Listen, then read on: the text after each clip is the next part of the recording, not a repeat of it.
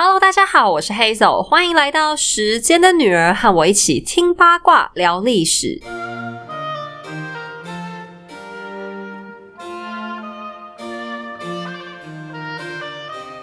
今天开头要先跟大家说声抱歉，因为最近我的工作量变得有点大啊，就是时间的女儿现在时间不够用了，所以。不是要减少节目数量啦，我就是为了要拼制作时间才要讲。就是我接下来在社群媒体上跟大家的互动，特别是回复讯息的速度会比较慢。一方面，现在讯息量有时候也蛮庞大的，就可能没有办法像以前一样每一篇都回。另外一方面是。哎，我觉得 Facebook 系统的后台有时候真是 太难用了，常常居然会被盖掉。就是比方说，我明明有看到一个通知，可是等我点进去之后，就是怎么样都找不到，我也是快晕死了。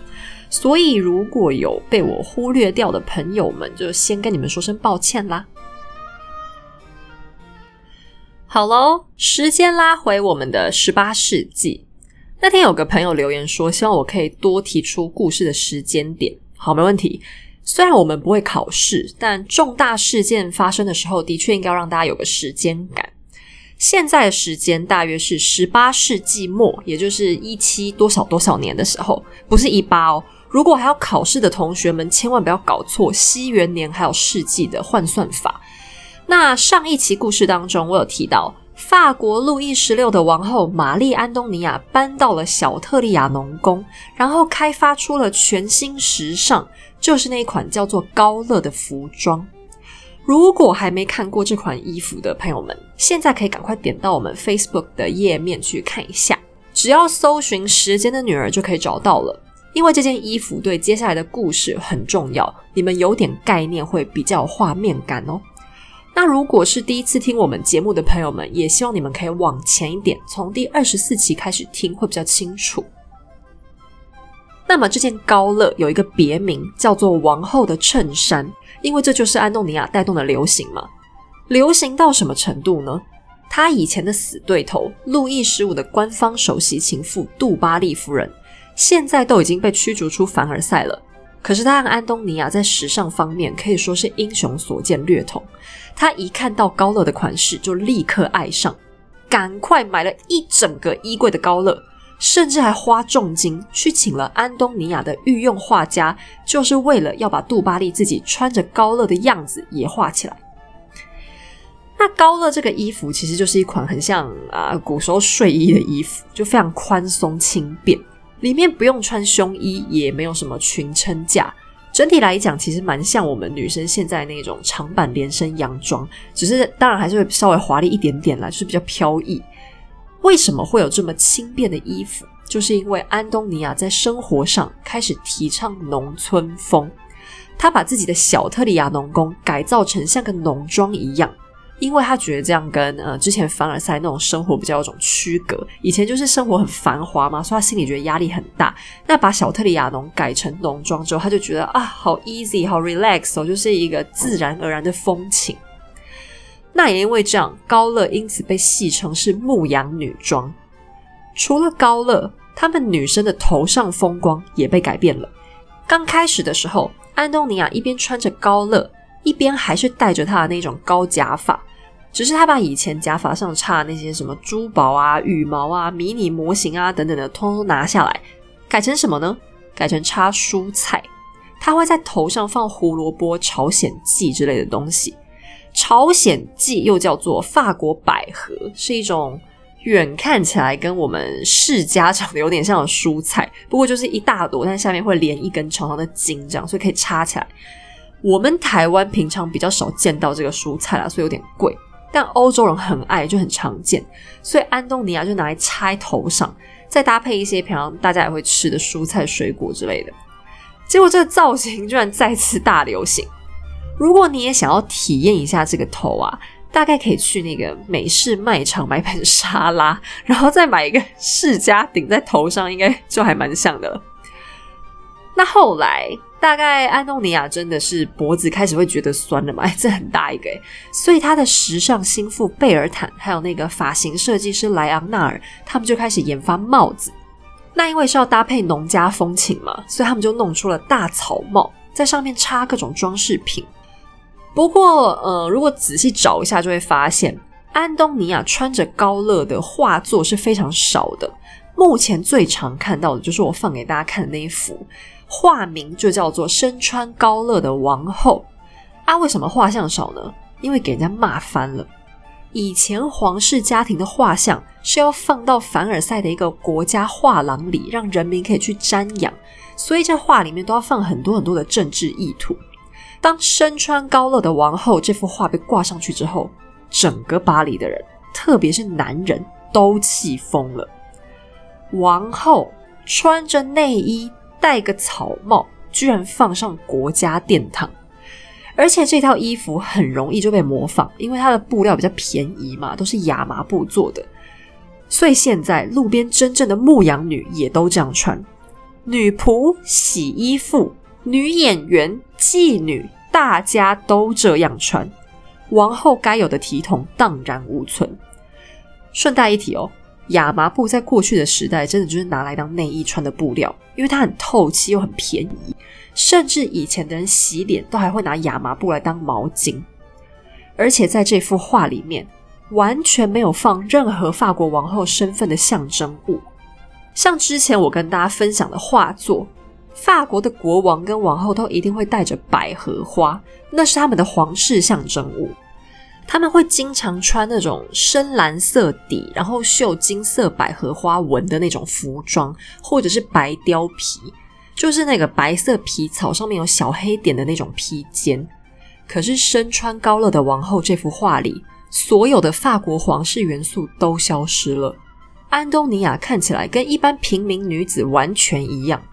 更过分的是，偏偏他手上拿着一小把玫瑰花。而玫瑰花是奥地利哈布斯堡家族的象征，法国群众看到就义愤填膺啊！你是法国王后诶，花着我们国家的钱，吃着我们国家的饭，结果心里根本没有我们国家，你根本就是奥地利派来的内应吧？那这些事情都被画在巴黎地下世界流通的小册子上面。以前没有网络、没有电视的时代，民众唯一能接收的资讯都是要透过纸本的。可是报纸很容易受到官方的监控啊，因为报社老板也会害怕被警察找去喝咖啡嘛。什么查水表这种事情，在君主时代早就有了。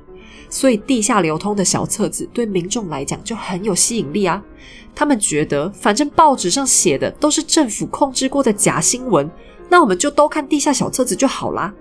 而且这个小册子上还图文并茂，就算是没有什么知识，也看不懂几个大字的基层老百姓，都一样能透过印刷版画看懂很多的流言蜚语。那我们先大致盘点一下这些小册子曾经讲过安东尼亚什么坏话好了。第一件是说安东尼亚听到人民没饭吃就讲，那他们为什么不吃蛋糕呢？这个几乎可以肯定是假的了。实际上，这句话是大思想家卢梭写在一本忏悔录上的。那忏悔录本身就没有被规定说他一定是按照史实来写的，而且他也并没有写过这是来自安东尼亚的嘴。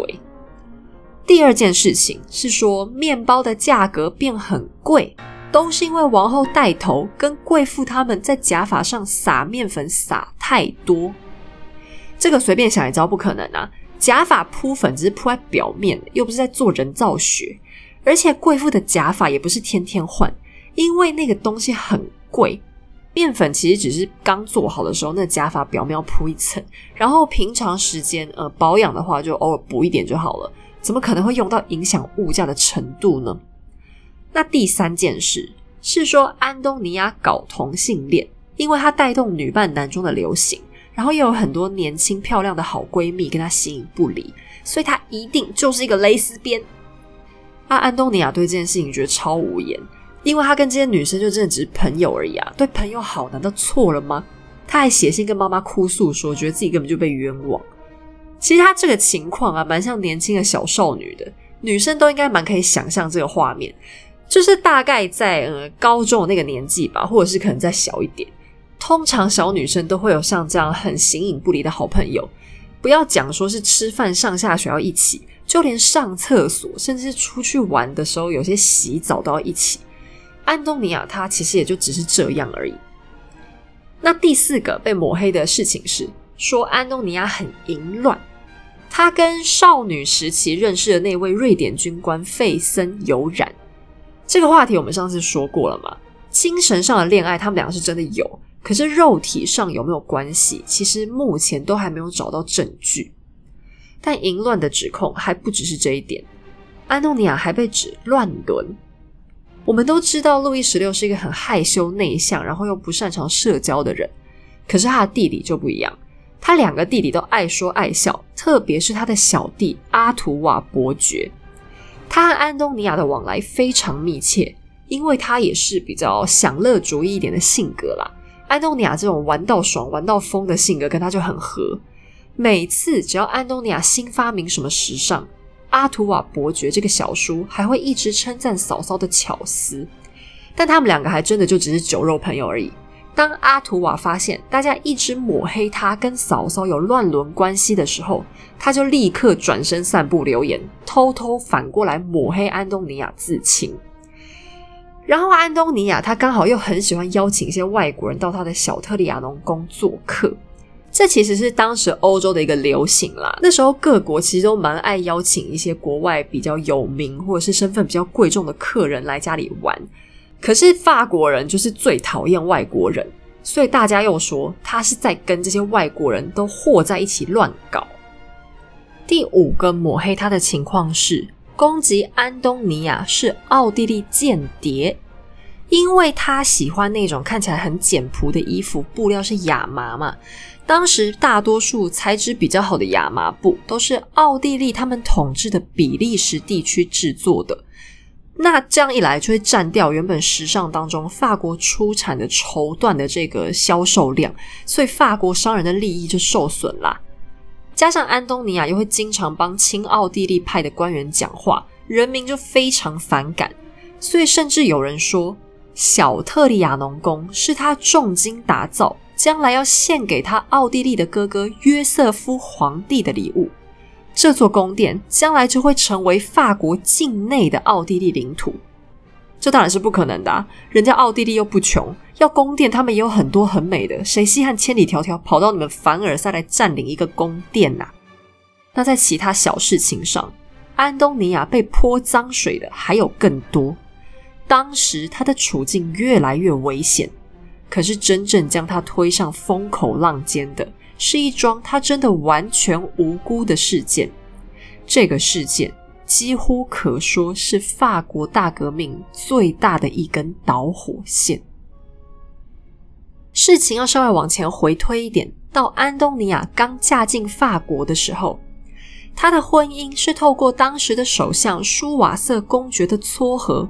因为舒瓦瑟认为法国应该要跟奥地利结盟，才能获得最大的国家利益，所以他也被称作奥地利派。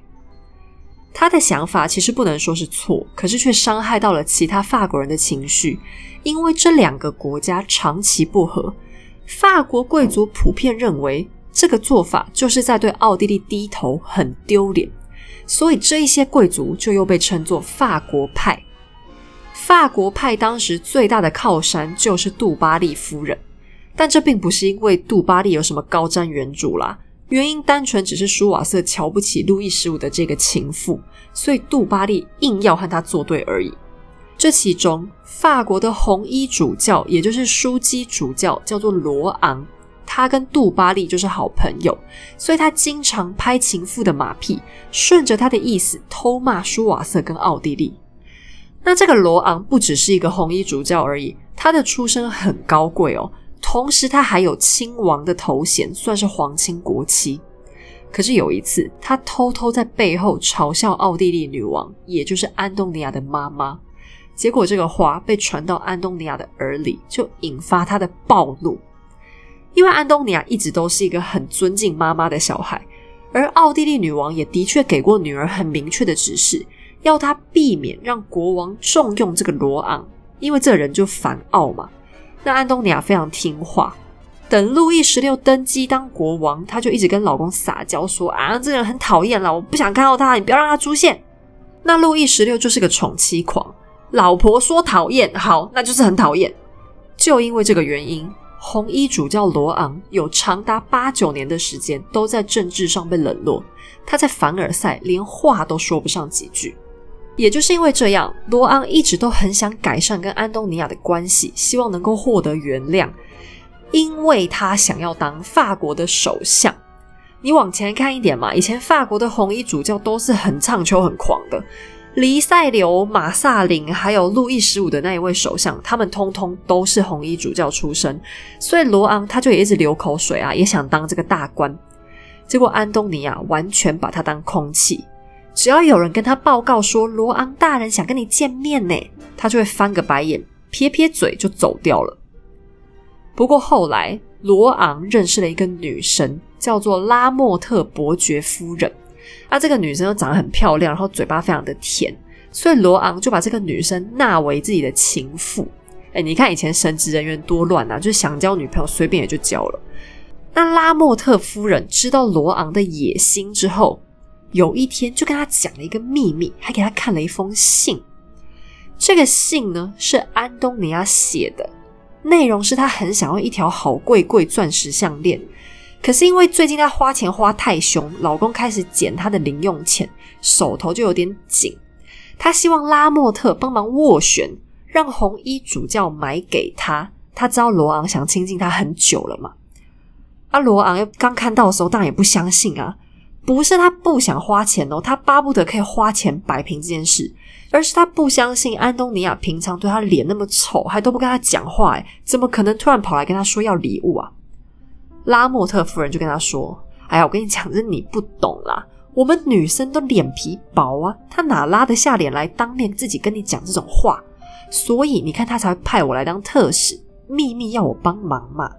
反正你就是先回信，看看接下来王后怎么说啊。”罗昂听完这番话，就很兴奋的开始动笔啦。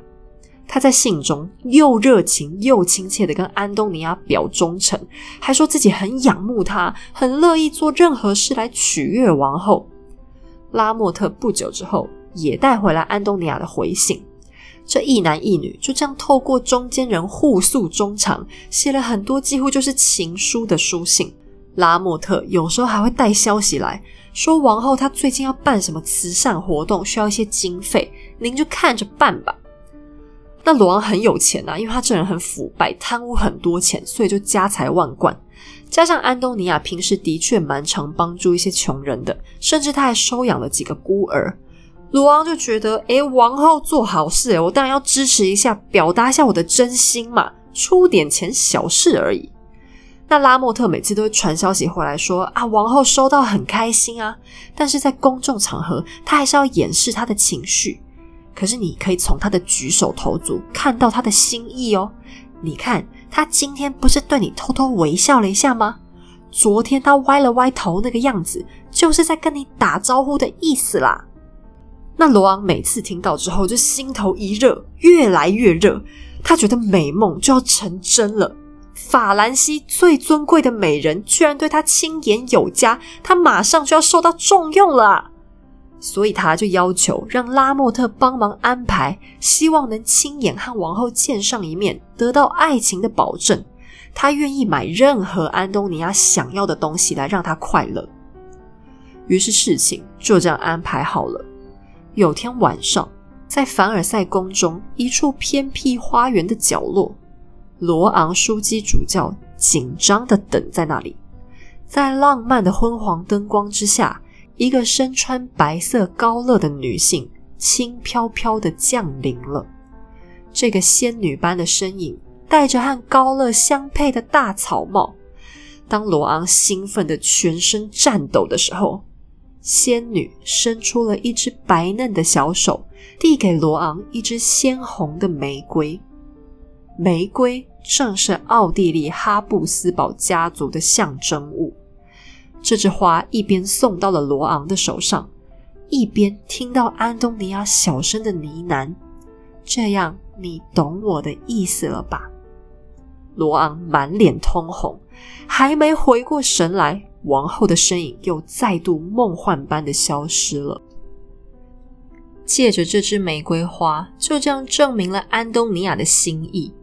罗昂非常激动，还特地把这朵花珍藏在一个黄金盒子里。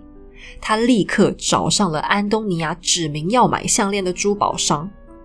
到底是什么项链来头这么大，居然能让安东尼亚屈尊降贵、委曲求全，找上死对头也都要买呢？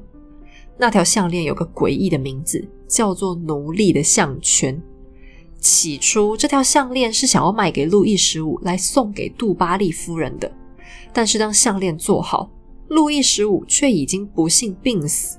项链上据说总共镶嵌了超过两千八百克拉的钻石，还有一种说法是红宝石啦，但不管是哪一种，反正就是很贵嘛。那你说好看吗？嗯，不好说啦。但总之它就是很大，上面随便一颗都有鸽子蛋大小，简直就像是鸽子养殖场生出来的东西。啊，我会把这个复刻版项链的照片也放在社群媒体上，就请大家自己判断一下是不是很美。那这样一条项链当然造价不菲，超级贵。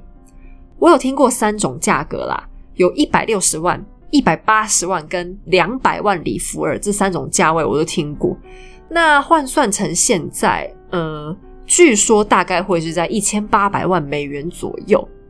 所以你知道为什么安东尼亚不敢叫老公买给她了吧？她一年总服装开销也大概就在五十万里弗尔而已，光买条项链就花这么多，怎么可能啊？所以项链就这样买下来了。罗昂要求分期付款之后，就交给拉莫特夫人，请她转交给王后。可是等到要去收钱的时候，珠宝商却发现钱没付够，所以他就跑到宫廷里找王后抱怨了这件事。安东尼亚听到，当场傻眼。哎，我从来都没讲过我要买这条项链呢。身为现代人的你，应该老早就听说不对劲了。这根本就是一场很简单的骗术，从头到尾都是拉莫特夫人搞出来的花样。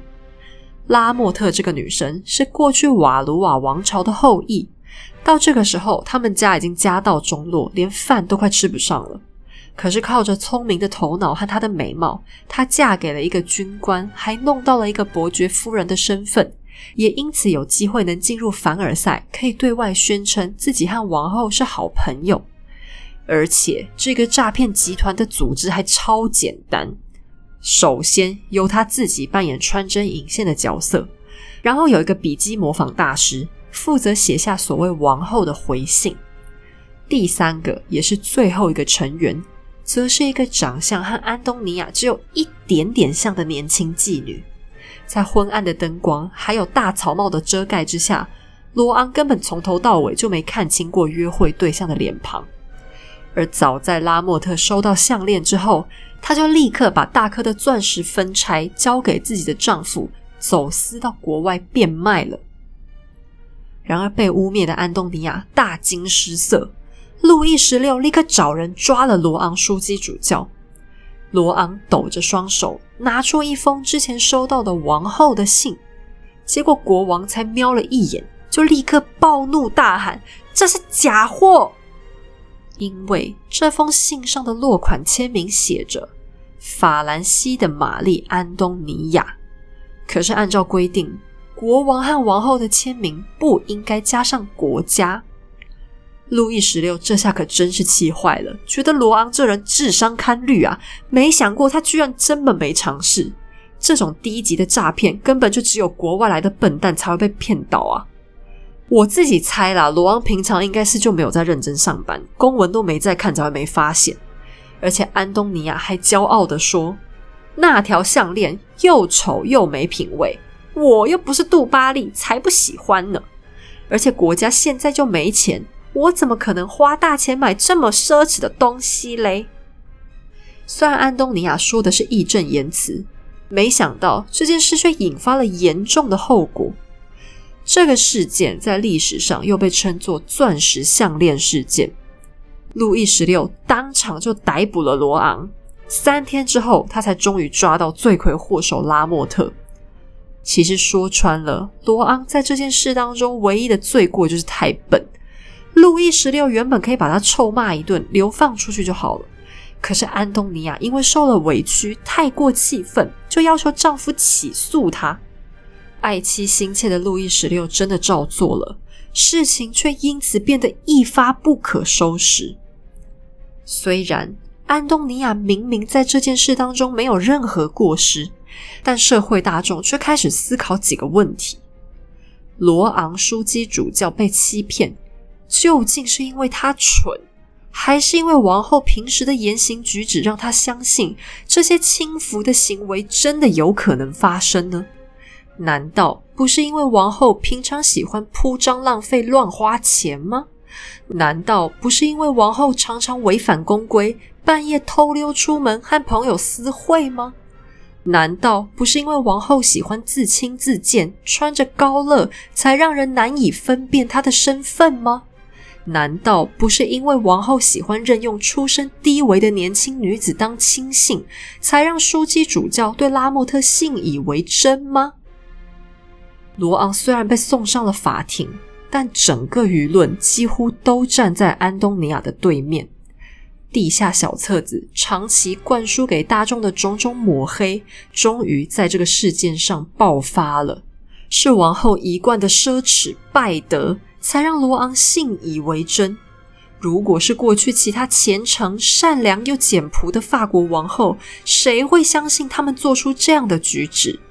是王后让自己陷入了丑闻，是王后应该对这样的诈骗负责。最终，罗昂就这样被当庭无罪释放。前来观看审判的群众当场爆发出惊人的欢呼声。安东尼亚在宫中收到消息以后痛哭失声。更糟的是。拉莫特夫人几天之后就逃狱了。她偷渡到国外之后，居然出了一本自传，书中对安东尼亚更是极尽抹黑之能事。她大概也是想多赚点稿费吧。在这个事件中，拉莫特可谓是真正的赢家，抢了钻石逃出升天。而法国的舆论却认为她不过是个年轻女孩，不懂事，莽莽撞撞，偶尔犯下的小偷小摸而已。其实，在这个事件爆发以前，安东尼亚已经开始做出一些改变。当时他差不多三十岁，就突然宣布：“啊，我年纪已经大了啦，我应该要庄重一点，乖乖穿王后的衣服，也不要那么多假发的花样了。我还是回归正统吧。”你听到这边一定以为他终于要结束叛逆期啦，被骂久了，果然还是有用，终于要开始面对舆论压力了吧？哦，你这样想就真是太乐观了。其实安东尼亚这样改变的原因很简单，还真的就跟他讲的一样，只是因为他年纪变大了。哎，才三十岁就说年纪变大，真不知道是要逼死谁。但的确啦，白人女生她们的肤况老化速度真的会比我们黄种人快。你看我们亚洲各国现在不是到处都在讲什么美魔女，但白人女生这方面相对就比较吃亏。那岁月真的对每个人都是公平的，安东尼亚也没有逃过。特别是在她生了四个小孩以后，首先是她的皮肤没办法保持那种少女气息，有点松弛就算了，气色也开始变差。然后她在怀法国小海豚的时候还严重掉发。我之前有讲过嘛，其实她天生就是头发比较少的那一种人，现在一掉一大把，就看起来更秃啦。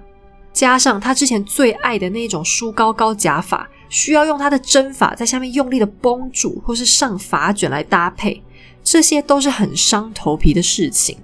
而且生小孩以后，她的身材也 hold 不住了，她又爱乱吃甜点，然后喝一大堆巧克力，所以腰身就开始发福。于是安东尼亚只好做一些改变，他回归到正统的发式礼服当中，然后假发也不要了，他把头发剪短。这种伎俩，女生一定都很清楚啦。当你头发少的时候，就是要剪短呐。如果你留长，其实看起来发量会更少。那会穿上发式礼服，也是因为这种款式很勒也很紧，会在腰部那边紧紧的收住。如果再加上胸衣的帮忙，就可以勉强把腰身给绑出来。那我为什么会这么肯定？它不是因为舆论，而是因为爱漂亮才改变呢？有两个线索。有一位年轻的贵族小姐回忆，她刚进宫去当王后侍女的时候，有一位资深贵妇就提醒她：“哎，我跟你讲，你不要一直站在窗户光线比较好的地方哦，因为你这样看起来会气色太好、太可爱，王后看到你就会不开心。”结果有一天，这个年轻美眉就忘记了。就在一个阳光普照的日子，她就刚好站在窗边看外面。安东尼亚就突然翻脸：“你看起来非常讨厌，拽怎么拽？我觉得你这人就很爱炫耀。” 他这么生气，其实只是因为那个女生看起来就真的太粉嫩了而已。那另外一个线索是，安东尼亚还是继续花大钱买帽子、买衣服。那时候，秘鲁谣传出现了一种神话生物——阴身女妖，就是老鹰的身体、女人的脸那种怪物，会飞出来打家劫舍，一天就要吃好几头牛、好几头羊。这到底是真的假的？我觉得应该就是跟我们现在讲的那个尼斯湖水怪差不多意思啦。反正大家就听到就很兴奋嘛。阿安东尼啊就再次带动流行。现在他不能戴假发了嘛，因为他快秃了。所以他就玩帽子，在帽子上搞出阴身女妖的造型，搞得整个凡尔赛宫半空中都到处是阴身女妖坐在头上。这个时候的法国财政已经到了谷底。其实这时候啊，真的是神仙难救，已经常年累积下来的问题嘛。就算太阳王的那个天才科尔贝还活着，大概都没办法。所以国王的新财政部长就只好说：“好吧，加税。”要加收钱才行，但他这人比较聪明，觉得贵族现在也要一起缴，不能只收老百姓的钱哦。那话说到这份上，路易十六就只好负责召开权贵会议，就是把贵族都抠来开会嘛，宣布要跟他们多收钱呢。那来开会的贵族当然就不爽啊，哎，讨厌，我为什么要多缴钱？我才不要多缴嘞！于是他们就把国家法律搬出来，要加税可以啊，可是国有国法，我们国家有规定哦。任何加税行为都应该要召开三级会议。那法国的三级会议，我之前有大概介绍过，就是贵族、神职人员跟平民百姓三个阶级。这个会议当时已经一百年没开了，是真的一百多年哦。从路易十三之后就再也没开过，因为每次开这会都没好事。那可是因为神职人员本来很多就都是贵族出身，所以最高法院就担心会议结果被权贵又操弄了。啊，这样搞半天又剩老百姓要自己缴钱，不是很讨厌吗？那因为现在很多法官其实都不是贵族，而是一般人家出身，所以法院就要求：哦，那这一次第三个阶级，也就是平民阶级，他们在最后投票表决的时候，一个人得要有两。票，那这时候就展现出路易十六他在政治上还是太嫩了。他同意这件事情，可是这个事情有一个很大的象征意义，就是赋予了人民对国家的主宰权啊！而且他真的蛮傻的，可能数学不是太好吧？因为你用数字算也知道，神职人员他们并不是全部都贵族哦。如果第三级他们的票占了一半。传教士又有一些支持他们，那不就稳赢了吗？那所以这个三级会议就乱成一片，那贵族还是很生气啊，不想同意嘛。会议当中还发生一个重要的插曲，讲到加税这个话题的时候，路易十六的态度就是啊，没办法，我们怎样都得要加。结果有一个人就突然跳起来大喊：“不能加，这样是违法的。”那国王惊慌失措之下，他没想到有人敢当面呛他嘛，他脑筋转不过来，憋了半天，终于憋出了一个要命的回答：“可以加，因为我说可以加，我说了算。”哇塞！这句话喷出来之后，台下的民怨也喷出来了。这个带头出来抗议的人是谁？他是现任的奥尔良亲王。他这人叫什么名字也不是很重要啦。我接下来就会先叫他奥尔良，奥尔良亲王，这可是一个贵族诶，而且还是爵位最顶尖的贵族之一哦，是路易十三的直系血脉。你说他这么位高权重，干嘛没事跑出来跟国王打对台啊？因为按照欧洲的统治权计算，一直都是非常看重血统的。君主们一定得要有皇家血脉才能继位。如果路易十六这一边的波旁家族直系不能当国王了，那在继承权上的下一位就会轮到奥尔良家族这一边。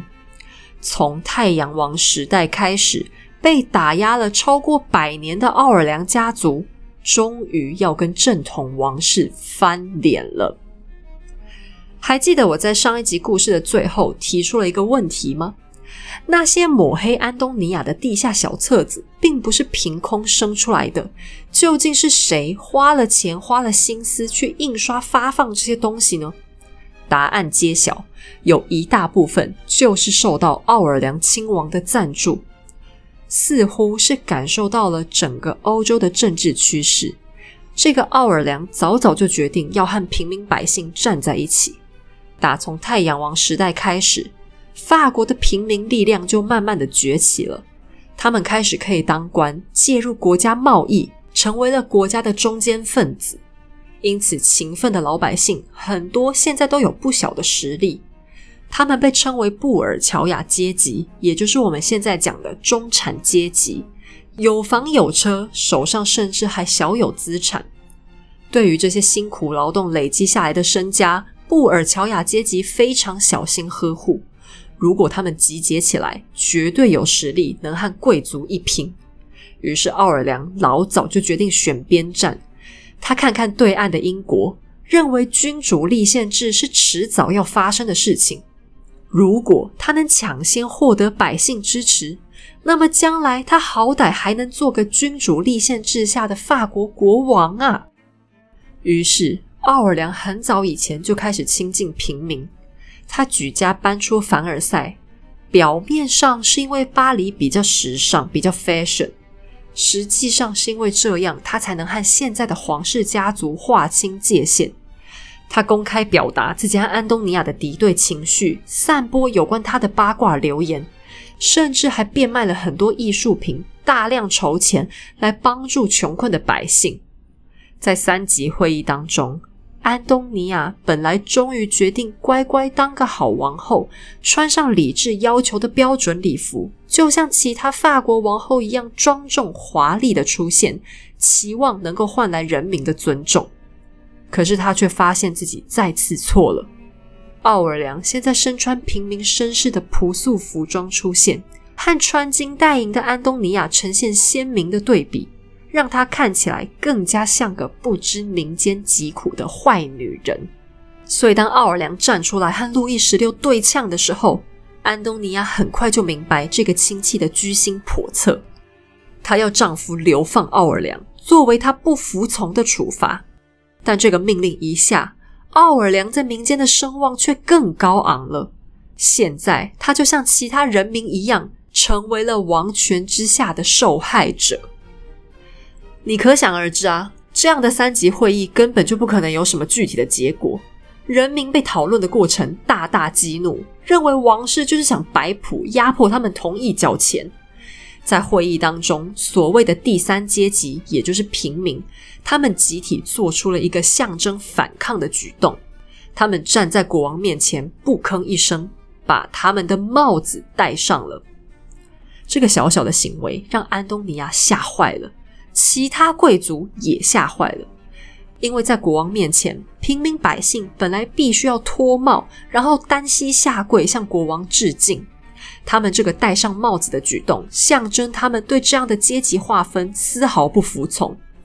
贵族激动了起来，他们也不甘示弱，有人就想跳出来对这第三阶级发火。就在这冲突爆发的千钧一发之际。平时性格软弱的路易十六，却突然展现了他的君王智慧。他当即抢先把自己的帽子也给拿了下来。百姓们看到国王从容的站出来，主动化解纠纷，出于礼貌，他们也只好把自己的帽子再次脱下来了。这场三级会议就是在这样紧绷的政治情况当中乱成一团。虽然最高法院要求赋予第三阶级双倍的投票权，但与会的贵族却又不想妥协。也就是说，人民要求的平等税收制度改革是不可能推行了。老百姓的怒火终于难以压制，在会场之外，人民开始进行了一场自我对话。我们被称作第三阶级，但什么叫做第三阶级呢？我们占了全国超过百分之六十的人口，国家的税金都仰赖我们的劳动。难道我们不才是国家的主人吗？难道拥有血统和王冠就能无条件踩在我们头上吗？于是，第三阶级的代表们宣布，这个不公不义的三级会议，他们不要参加了。我们来成立国民大会，宣告自己才是国家唯一合法的立法机构。他们接着想要推动宪法。其他两个阶级的代表但否决这 idea 啊，因为宪法这个东西，呃，各国宪法的开宗明义都是在讲平等这个问题嘛。那，贵族谁要跟你平等啊？只有弱势的人会想要一直追求平等。其实，当你占据绝对优势的时候，他们是没有在跟你管什么平等的。那他们不答应，所以国民大会的代表就决定撤出凡尔赛宫，转往附近的一座网球场。这个网球场就是我们现在知道那个网球啦，像最近刚打完的那个温布顿公开赛的那个网球嘛，就在这个地方，国民代表们发表了慷慨激昂的演说，就是著名的网球场演说，重点就是在陈述他们对于王权腐败的反抗，追求平等自由。正当外面乱成一团的时候，路易十六他失去战斗力了，他本来就也没什么战斗力啦。但这个时候，他有两个孩子夭折了，一个是他的长子小海豚，一个是他的幼女。那路易十六是一个很疼小孩的爸爸，所以他非常非常伤心，花了好几天的时间一直在哀悼小孩。安东尼亚也是悲痛欲绝啊。可是国王的两个弟弟看外面状况不对，就赶快来找他。他们也知道这时候哥哥已经不行了啦，大概嫂嫂的意志力还能撑一下。他们三个就商量定了，开始一起鼓吹，要求路易十六一定要在人民有这种反叛行为刚开始的时候，就用武力镇压住他们，把带头的人都先杀掉。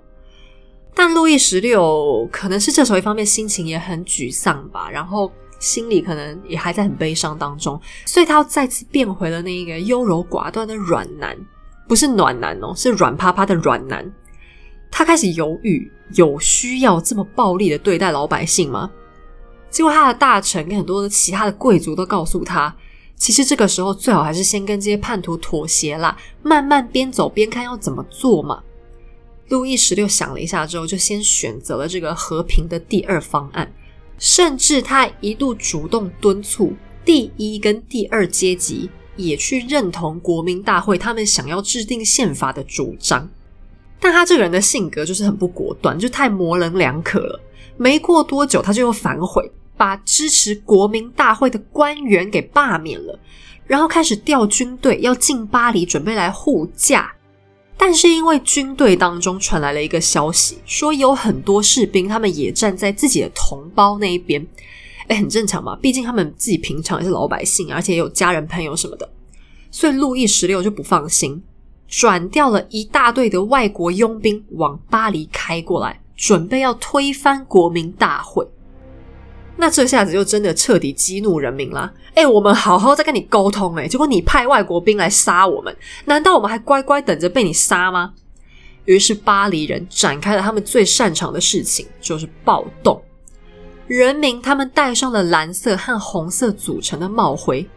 帽徽就是帽子上戴那个徽章啦，用来跟国王的军队佩戴的黑色帽徽作为区隔。首先，他们向巴士底监狱进攻。那在历史课本上都是这样写啦，说因为巴士底监狱是一个专门关押政治犯的监狱，所以民众决定先攻打它，当做革命起义的呃象征地。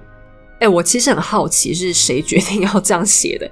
革命才刚开始的时候，谁会知道成不成功？谁会先思考打哪里比较有代表性啦？当然要先挑一个有战略目标的地方打啦。其实追根究底，还是因为巴士底监狱里有一个弹药库，他们想要去抢这个弹药库。巴士底那个时候啊，里面根本就只关了七个囚犯，一个是杀人犯，两个是贵族。而且这两个贵族里面还有一个是非常恶名昭彰的萨德侯爵。这人是谁？他就是呃 BDSM 当中 S 这个字的由来。不知道 BDSM 是什么的人，就麻烦自己去 Google 一下。这太不正经了，我就不介绍。但总之，他就是一个性犯罪，你就知道他根本没什么好同情的。这七个囚犯里，还只有四个是基层劳工。不过，的确。巴士底在过去的名声就是拿来关押一些意识形态不正确的人，所以被当作是封建制度的象征。当巴士底被攻陷的时候，群众非常兴奋，情绪嗨到最高点。那这时候巴黎报名，他们已经杀红了眼。巴士底监狱的主管，这也是一个贵族啦，他尽力阻止双方开火，希望可以不要伤到人，但他却被报名拖出去殴打。最后头被砍下来，挂在长矛上游街。那巴黎这时候已经太危险了，所以国王夫妇商量了一下，就先安排了他们觉得最受威胁的几个人逃走。其中一个是国王的小弟阿图瓦伯爵，一个是他们小公主和小海豚的家庭女教师。因为这两个人都跟安东尼亚关系太好了，所以群众一直威胁要杀他们。可是国王和王后他们两个还是决定要留下来，希望可以扭转局势。这当然是幻想而已。巴黎人民已经完全不信任国王，他们觉得路易十六无能，而安东尼亚则应该要对国家悲惨的经济状况负责。他们给了王后一个很难听的绰号，叫她“赤字夫人”。赤字就是账本上负债的时候会用红色的笔写嘛，所以“赤字夫人”就是欠债夫人的意思。他们对安东尼亚的仇恨已经来到了最高点，觉得国家所有的问题都是他一个人害的。那为什么人民这时候会这么愤怒？因为法国通货膨胀的情况已经非常非常严重，也就是钱越来越不值钱。同样的钱，现在能买到的东西跟过去比起来越来越少。不过，就和所有的通货膨胀一样，吃亏倒霉的永远都是领薪水的劳工阶层。比方现在，我们菜价变超贵，一颗高丽菜要一两百块嘛，但你薪水有涨吗？做梦吧，当然不可能啊！在十八世纪的法国。如果要养活一家人，光是买面包钱就会占用掉劳工半个月，甚至是八成以上的薪水。那欧洲他们主食就是面包啊，你可以想象一下哦，像我们是吃米饭和面条当主食吗？一个家庭里，爸妈的薪水有一半都拿来买白饭，诶，这像话吗？你要不要穿衣服？你要不要吃点蔬菜？肉就算了啦，保证吃不起的，但好歹可以吃一点配面包的东西吧。你就可以想象，他们的生活当时是非常艰苦的。也是在这个状况下，传出了一个谣言，说安东尼亚在皇宫里偷偷藏了很多粮食。这这个谣言你一听就知道，笑死了！他藏粮食干嘛？他这个人只会藏衣服，才不会藏吃的嘞。安东尼亚有三个房间，是那种大套房的房间哦，通通都装满了他的衣服。可是他并没有什么零食柜之类的地方啦。但人民听到很生气啊。他们现在只要听到安东尼亚，就觉得对啦，都是这个坏女人。特别是负责家庭采买的妇女们，因为他们逛菜市场买菜就发现，叉叉叉嘞，什么东西都这么贵，见鬼哦！难道我一家都要饿死？为什么那个坏女人可以在皇宫里吃蛋糕，我们连面包都快要吃不起嘞？家庭主妇们就集体发牢骚，结果太生气了，就开始变成一股暴动力量。为了平息民怨。官员就只好赶快先打开粮仓，让他们可以进去抢一些粮食。可是抢不过瘾啊，这些妇女们还在气头上，所以他们就决定，我们要去抢那个坏女人家，把她偷藏的粮食都抢回来。于是有七千名妇女，他们先是去抢了巴黎市政厅的仓库，抢了一大批的武器，包含大炮在内哦，然后就浩浩荡荡的往凡尔赛杀去。那大家真的不要小看阿姨，阿姨的力量是很惊人的。他们边前进边大骂安东尼亚是贱货。好，当然还有其他更多更难听的，但我怕有小朋友在听节目，就先不讲。反正大家自己想象一下之后，大概骂了什么嘛。等到到了凡尔赛宫门口，他们又突然呆住了。诶，所以我们现在进去，然后呢，就就真的去抢一波就走了？但不是嘛，我们阿姨也是有诉求的诶那刚好国民大会的一些议员在半路上碰到这些阿姨，他们就说：“哎，加油呢，给你们阿姨支持，加油！”然后他们双方聊了一下，议员就说：“好啦，啊，那不然我们帮你们去瞧一下，你们先找几个代表，待会儿带你们进去跟国王见面喝咖啡。”这些议员当中包含了一个很重要的人，叫做罗伯斯比尔。这个人大家要稍微记住一下。不管你是学生要考试，还是单纯因为兴趣才听我们节目的，都要记得他，因为他后面还会出来几次。所以阿姨们就派了六个代表进去跟国王见面。啊，结果，呃，已经刀子架在脖子上的时候，路易十六就又清醒了。他非常亲切又诚恳的招待了阿姨们。那阿姨看到这个小鲜肉。虽然不是一个很帅的小鲜肉，但好歹是个气质不错的小鲜肉嘛，态度温和有礼，然后他们要求什么他都答应，像是压低物价啦、发放粮食之类的，所以阿姨就融化了。其中有一位还开心到昏倒，哎，又不是看到奥兰多布鲁在昏倒什么。但总之，这六位阿姨跟国王对谈之后就很满意。可是等阿姨们高高兴兴的出去之后，跟凡尔赛外面的同伙们报告了一下刚才偶像握手会的结论。居然被狠狠的骂了一顿，因为其他人根本不相信路易十六会遵守承诺。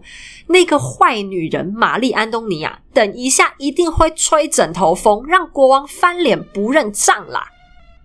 那大概路易十六他的魅力真是不太够了。六位阿姨才刚跟他分开而已哦，居然马上也被其他人说动了。对，要是我们被国王骗怎么办？着急之下，这七千位阿姨们。其中还有很多假扮成妇女的男人啦，反正就是一些唯恐天下不乱的闹事分子，他们就往凡尔赛宫杀进去。这时候的安东尼亚本来躲在自己房间发抖，可是听一听外面状况不对了，他就赶快带着侍女逃往国王的寝室。还好他跑得够快，因为就在阿姨们刚往里面冲不久，有个卫兵不小心就开枪打死了一个人。民众瞬间就爆炸了，他们叫嚣着要搜捕王后出来负责。有两个忠心耿耿的卫兵企图阻止暴民，好可怜，他们只有两个人，那当然撑不住啊。其中一个卫兵的头还当场被扭下来。可是就是因为他们两个这样多拖延了几十秒，安东尼亚顺利的躲进国王的寝室，把门紧紧的锁上。距离他只有几公尺远的死神。真的就只有几公尺，就差几步而已。这一次总算暂时放过了他。八卦时间，今天的八卦时间只讨论一个大问题。我们的故事一路听下来，安东尼娅从一个人人爱戴的小仙女，居然沦落成人人喊打的过街老鼠。她究竟是哪一步走错了？让他人气由红翻黑的关键到底是什么呢？如果说要用一句话来形容安东尼亚，我大概会说他是把一手好牌给打烂吧。他他他其实先天的优势都是非常非常有利的，而且他的后天优势本来也还不错。可是这些都证明了，人果然不能光靠天资就成功。那我们故事这样讲下来，其实前面的时候是蛮多 emotional，就是让人很多心情跟着起伏的情节。有很多人跟我说，觉得安东尼亚很可怜，后面大家都把他形容的很坏、很糟糕。可是原来他是在这么可怜的背景之下，才发展出这些事情。嗯，我这边想要说明一下，安东尼亚的故事确实在刚开始的时候听起来是挺可怜的。有关她刚嫁人那段时间发生的事，的确是很惨。我那时候自己讲，我都觉得好可怜哦，年纪这么小就压力这么大。可是我也想要帮大家把这个画面拉远一点来看。安东尼亚可怜是哪里可怜呢？因为她小小年纪，十四岁就要一个人离乡背井，到一个完全陌生的地方去面对法国皇室的种种压力，连隐私权都没有，而且还没有朋友嘛。可是，如果我们把时间往前推一点，来看看其他的法国王后们，不要看太前面，我们就看波旁王朝自己就好。其实认真想一下，就会发现，他们大家也都差不多啊。波旁王朝从立国以来是都没有娶过法国人当王后的，都是外国公主。其中来自敌对的哈布斯堡王朝的，除了安东尼亚，还有奥地利的安妮，还有太阳王的玛丽泰瑞莎王后。那玛丽泰瑞莎是来自西班牙的哈布斯堡了，但是状况是差不多的。整体来讲呢，其实奥地利的安妮和安东尼亚的背景是最相像的。她结婚的时候也才十四十五，而且她更惨。因为她老公超不喜欢她，然后婆婆对她超刻薄，她也没有像路易十五那种长辈可以在宫里罩着她，孩子也一样是很多年很多年都没有生出来。法国人那个时候痛恨哈布斯堡家族，是比安东尼亚本来这时候还要是更夸张的哦。那玛丽泰瑞莎也很可怜啊，她是西班牙公主，小时候在家多尊贵啊，就结婚之后老公也是不把她当回事，而且她长得还不够漂亮。老公的外遇小三动不动就想骑到她头上。路易十五的那一位莱钦斯卡王后也是没有好到哪里去，因为她娘家太穷了，人人都瞧不起她。此外，他们几个遭遇的宫廷规矩要求也并没有比较少。凡尔赛宫到太阳王那个时期开始，其实只是多了一些仪式性的活动，比较烦。实际上，法兰西长期以来，王室都是一个没有隐私权的家族。没隐私到什么程度？亨利四世就是马哥他的前夫，他在第二个老婆玛丽德麦迪奇快要临盆以前，亨利亚特地去找他，帮他加油打气。他恳求妻子务必要忍耐，分娩的时候会有几十个人跑来盯着他生孩子。他想要先帮他做一些心理建设，来面对这可怕的压力。可是这些所有的事情，这些王后们都熬过来了。就算玛丽德麦迪奇曾经被儿子流放的时候，都仍然有人民愿意对他高喊“王后万岁”。反观安东尼亚，虽然他真的有一些很孤单无助的时刻，可是我们不能否认啊，他仍然有很多优势是前面这些王后都没有的。第一个最重要的就是他有亲爱的爷爷路易十五，非常疼他，帮他事先打通了很多关节，所以他刚到法国，基本上。至少当面的时候是没有人敢给她难堪的，就连杜巴利夫人整体来讲对她也都没辙。然后她老公路易十六很爱她，顶着压力让她想干嘛就干嘛，从来都没有一个法国王后能像她得到这么大程度的自由的。再来是她娘家的后台很硬，奥地利这个时候是强国，因为玛丽特雷西亚女王是一个很厉害的人，而且她很有智慧。每个礼拜，他们这对母女都会通信两次左右。女王会在信里面谆谆教诲，方方面面都不断给女儿很多指点。那当然，女儿听不听，她真的也没办法，毕竟天高皇帝远。再来是安东尼亚自己的主观条件也很不错，她够漂亮，然后让她一站出来就可以脸上有光，根本就不会有任何自卑的机会。那为什么大家现在会一直觉得安东尼亚很可怜？其实主要还是因为她这个人花样很多，故事性很强。越是故事性强，大家越会去深挖，然后渲染她比较弱势的一面。特别是在经过了现代的一些影视作品之后，会格外产生这样的效应。像莱琴斯卡和玛丽泰瑞莎，他们那样的可怜，才是更持久、更深刻的悲哀。可是会有很多人关注他们吗？不会啊，因为他们太低调、太规矩了。会吵的孩子不但有糖吃，也才会有人照顾。谁又会去思考这些乖乖牌的故事呢？那安东尼亚的悲剧来讲，我觉得最深的问题根源还是来自他的性格。其实他他他很孩子气，往严重一点来讲就是幼稚了。他不太能克制自己的情绪或是情感。其实，在理智上，他是非常清楚自己做什么对，做什么不对的哦。可是他没有办法专心在一件事情上。当他跟女儿讲人民很苦，我们要体会他们的苦，所以我不会送你礼物的时候，我相信他是真心的。他在加冕典礼的时候说自己很感激人民，一定要好好为他们的幸福努力的时候，我相信他也是真心的。他自己也曾经卖掉过皇宫的一些值钱的东西来帮助穷苦百姓，看到他们冬天挨饿受冻的时候，心里也很难过。可是。当他只要转头，没有看到这些苦难，而是看到贝尔坦拿着新衣服给他的时候，他又啪一下全都忘了。在他小的时候，他的老师批评过他非常容易分心，这个评语真的是相当到位。